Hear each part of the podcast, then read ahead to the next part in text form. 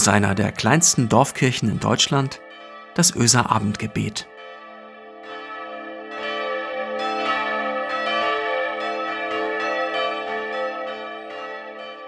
Einen schönen guten Abend, herzlich willkommen zum Öser Abendgebet. Heute ist Mittwoch, der 24. März. Ich bin Marco Müller, ich bin Pastor der Kirchengemeinde Öse. Verdammt, es geht schon wieder los. Oh nein, nein. Oh. Eigentlich hatte es ja gar nicht richtig aufgehört. Ich meine den Marathon, den wir derzeit laufen. Und das Gefühl, dass es eine richtige Strategie durch die Pandemie irgendwie gar nicht gibt. Und die Sorge und die Wut und die Enttäuschung über die Tippelschritte beim Impfen in Deutschland und Europa. Es hatte ja gar nicht richtig aufgehört. Und dennoch, es geht schon wieder los. Weil wir mal gerade wieder kurz vor den Feiertagen stehen, großen Feiertagen, Feste, die doch eigentlich Kraft geben sollen, Herzen füllen können, Hoffnung tanken lassen, von Ankunft und Neubeginn erzählen. Bei uns in Öse haben wir in einer der kleinsten Dorfkirchen in Deutschland seit drei Monaten keinen Gemeindegottesdienst mehr gefeiert. Für alle, die das nicht wirklich als Verlust verstehen, vielleicht einmal so viel.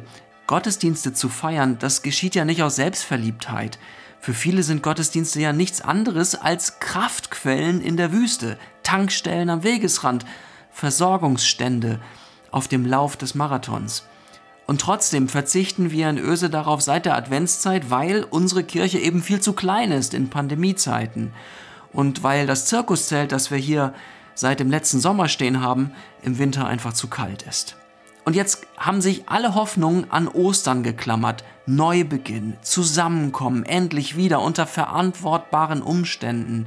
Im luftigen großen Zelt, durchlüftet, weil rechts und links und vorne die Tore offen stehen. Neubeginn.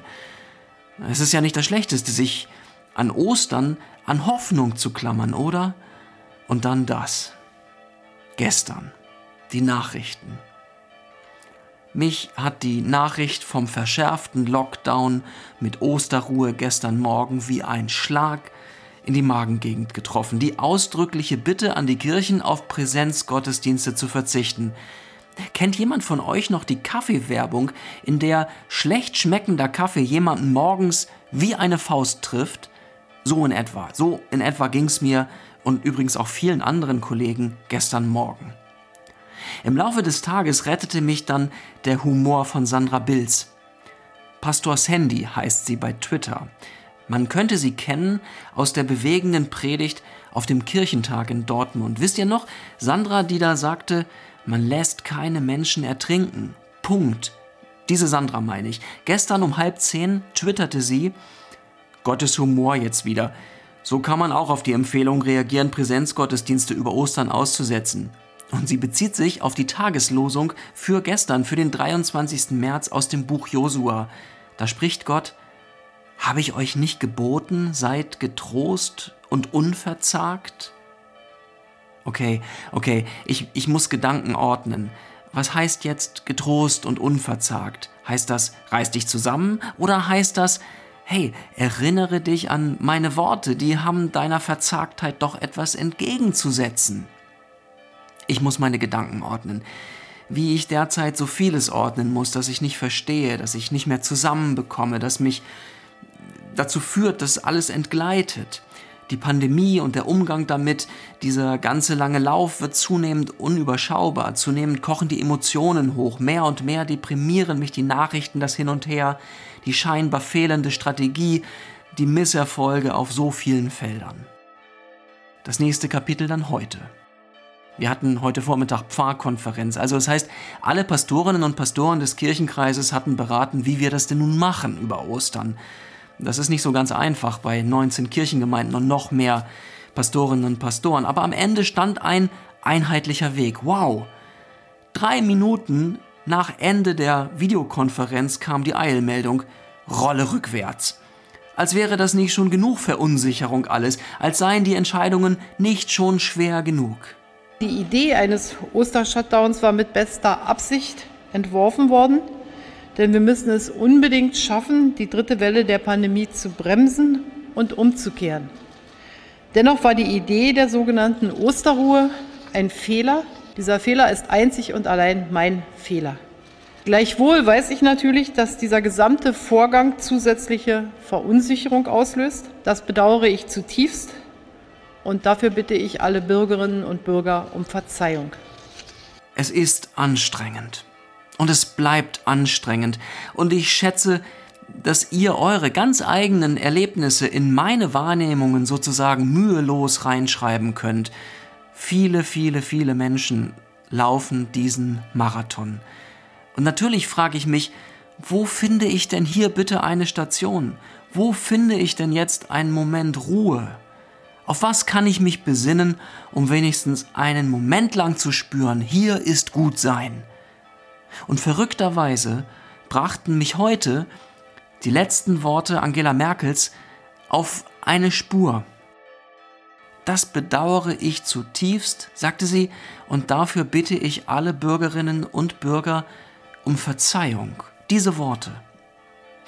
Und es sind nicht die Möglichkeiten, die diese Rolle rückwärts nun vielleicht ermöglicht. Es ist für mich die Größe, mit der sie sich vor 80 Millionen Menschen stellt und sagt, dass sie etwas bedauert, dass sie um Verzeihung bittet, weil etwas nicht so klappt, wie sie sich das ausgemalt hat. Alle Achtung.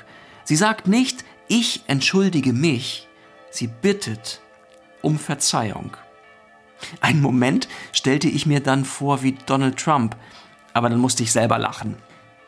Nein, es läuft vieles zurzeit nicht gut. Vielleicht auch, weil Merkel so Politik macht, wie sie es macht. Ich bin alles andere als begeistert von all dem Hin und Her und davon, dass Lockdown das einzige Mittel zu sein scheint, das man sich noch denken kann. Und ich schaue neidisch auf die Länder, in denen vieles so scheinbar, jedenfalls scheinbar so viel besser läuft. Aber die Geste der Demut, die ich heute gesehen habe, die erinnert mich an, ja, die erinnert mich an eine notwendige Grundkonstante mitten im Marathon. Notwendig, das bedeutet, dass sich Not nur dort wendet, wo dies nicht aus dem Blick gerät. Diese Grundkonstante. Menschlichkeit.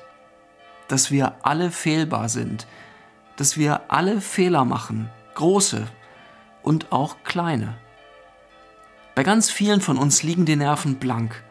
Bei so vielen Kindern, die gehofft hatten, endlich wieder verlässlich ihre Freunde sehen zu können. Wow, was ist zurzeit los in den Familien?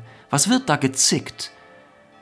Bei so vielen Paaren, die auf ein paar Tage Sonne an der Ostsee gehofft hatten. Bei so vielen Geschäftsleuten, deren Ressourcen schlichtweg aufgebraucht sind und die gehofft hatten.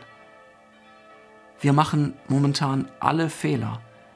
Wir laufen momentan alle in Kurzschlüsse hinein und daraus können wir uns selbst kaum befreien.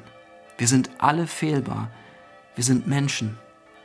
Wenn wir das aus den Augen verlieren, wenn wir uns zu Hochmut aufschwingen und nicht immer wieder auch selbst in Frage stellen, dann, dann besiegt uns am Ende nicht das Virus, sondern unsere eigene Unmenschlichkeit. Habe ich dir nicht geboten, sei getrost und unverzagt, das ist schon verrückt, oder? Gott setzt auf Menschen. Denn diesen Satz, den sagt er Josua, der sein Volk ins gelobte Land führen soll. Gott vertraut sein wertvollstes Menschen an. Manchmal denke ich, Gott, wieso tust du das? Du, du, du kennst uns doch, du weißt doch, was dabei rauskommt, aber er macht das. Gott glaubt, Gott glaubt. Gott vertraut. Gott glaubt an uns. Er glaubt an dich. Sei getrost und unverzagt. Erinnere dich an seine Worte. Die haben deiner Verzagtheit etwas entgegenzusetzen. Gott glaubt an dich. Amen. Lasst uns beten, miteinander und füreinander. Guter Gott, es ist unfassbar, dein Glaube. Unfassbar groß, dass du uns vertraust, deine Welt zu halten, zu erhalten, in Händen zu halten. Unfassbar, dass du uns zutraust, einander zu tragen, zu ertragen. Wie oft gelingt mir das nicht? Wie oft gerate ich an meine Grenzen? Wie oft wird meine Ungeduld zu groß? Dann, dann lass deine Trostworte laut werden. Du Lebenskraft, sprich nur ein Wort und ich knicke nicht ein. Du Ewige, lass mich sehen, was meine Furcht vertreiben kann.